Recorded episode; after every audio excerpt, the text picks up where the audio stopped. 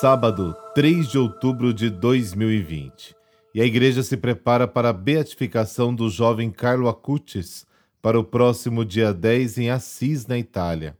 O corpo do jovem está exposto no Santuário do Despojamento. A exumação é uma das primeiras providências de uma série de atos que irá reconstituir a jornada espiritual de Carlo Acutis, de apenas 15 anos, que morreu de leucemia em 2006.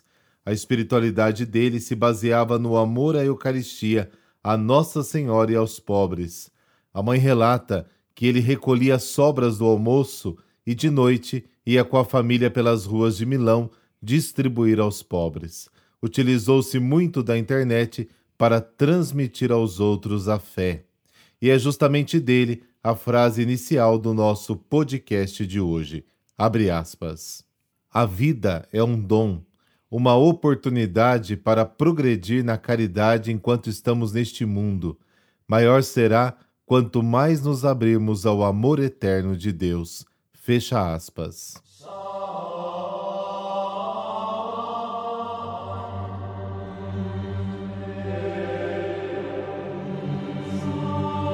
Mãe de Deus e nossa mãe, Senhora do silêncio e do recolhimento, consagro-vos minha inteligência e meus sentimentos para acolher os mistérios da fé e guardá-los em meu coração.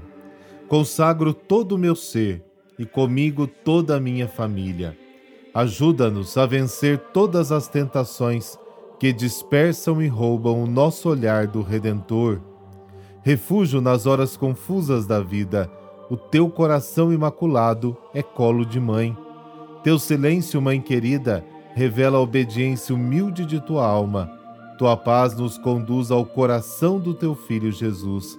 Ele é a razão da nossa alegria. Coloca-nos entre tuas mãos e teu coração. Guarda-nos, protege-nos e mostra-nos os segredos do teu amor. Amém. Esta oração você encontra no nosso site pastoraldapalavra.com.br na aba Orações.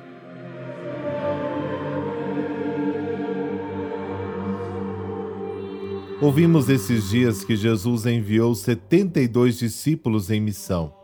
Agora eles retornam e relatam tudo o que aconteceu, e o sucesso da missão está na supremacia do nome de Jesus que vence os poderes do mal.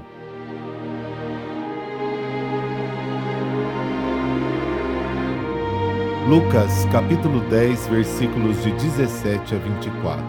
Naquele tempo, os setenta e dois voltaram muito contentes, dizendo: Senhor, até os demônios nos obedeceram por causa do teu nome. Jesus respondeu: Eu vi Satanás cair do céu como um relâmpago. Eu vos dei o poder de pisar em cima das cobras e escorpiões e sobre toda a força do inimigo, e nada vos poderá fazer mal. Contudo, não vos alegreis porque os espíritos vos obedecem. Antes, ficai alegres porque vossos nomes estão escritos no céu. Naquele momento, Jesus exultou no Espírito Santo e disse: Eu te louvo, ó Pai, Senhor do céu e da terra, porque escondeste essas coisas aos sábios e inteligentes e as revelastes aos pequeninos. Sim, Pai, porque assim foi do teu agrado. Tudo me foi entregue pelo meu Pai. Ninguém conhece quem é o filho a não ser o Pai, e ninguém conhece quem é o Pai a não ser o Filho e aquele a quem o Filho quiser revelar. Jesus voltou-se para os discípulos e disse-lhes em particular: Felizes os olhos que veem o que vós vedes, pois eu vos digo que muitos profetas e reis quiseram ver o que vós estáis vendo e não puderam ver, quiseram ouvir o que estáis ouvindo e não puderam ouvir palavra da salvação. Glória a vós, Senhor.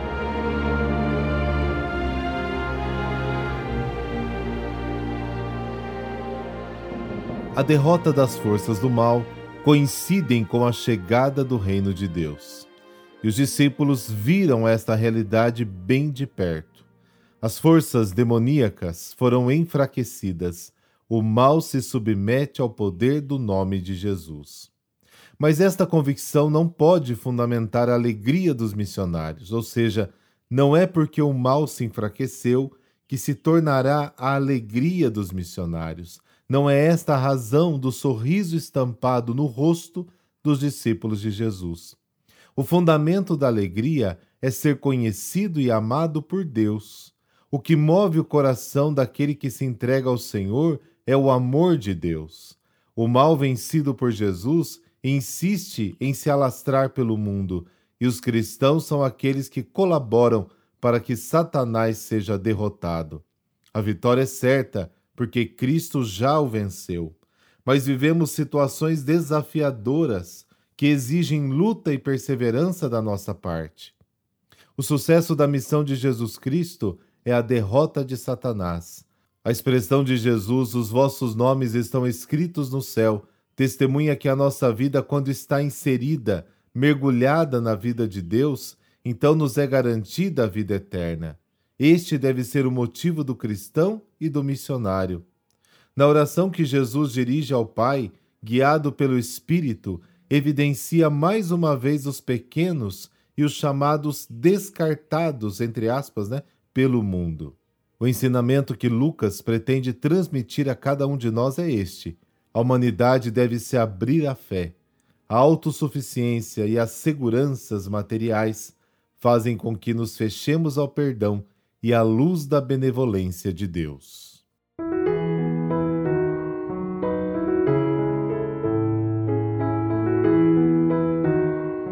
Hoje é dia de Santa Maria Josefa do Coração de Jesus. Ela nasceu na Espanha no dia 7 de setembro de 1842. Desde muito cedo começou a demonstrar uma grande devoção à Eucaristia e a Nossa Senhora, uma forte sensibilidade em relação aos pobres e aos doentes e uma inclinação para a vida interior.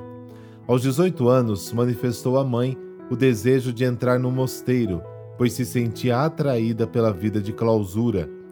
No mosteiro, iluminada pelo Espírito Santo, é aconselhada por Antônio Maria Claret. Maria Josefa decidiu criar uma nova família religiosa que se dedicasse aos doentes em casa ou nos hospitais. Assim nasceu o Instituto das Servas de Jesus, fundado em Bilbao em 1871.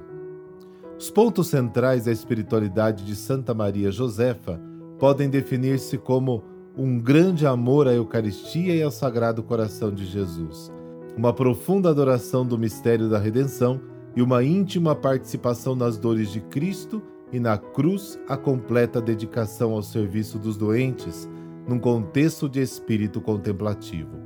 Hoje, espalhadas pela Europa, América Latina e Ásia, as servas procuram dar pão aos famintos, acolher os doentes e outros necessitados, criar centros de dia para pessoas idosas, desenvolvendo sempre a pastoral da saúde e outras obras de caridade. Hoje, espalhadas pela Europa, América Latina e Ásia, as servas procuram dar pão aos famintos, acolher os doentes e outros necessitados. Criou centros para pessoas idosas, desenvolvendo sempre a pastoral da saúde e outras obras de caridade. Por intercessão de Santa Maria Josefa do Coração de Jesus, dessa bênção de Deus Todo-Poderoso, Pai, Filho e Espírito Santo. Amém. Bom sábado para você.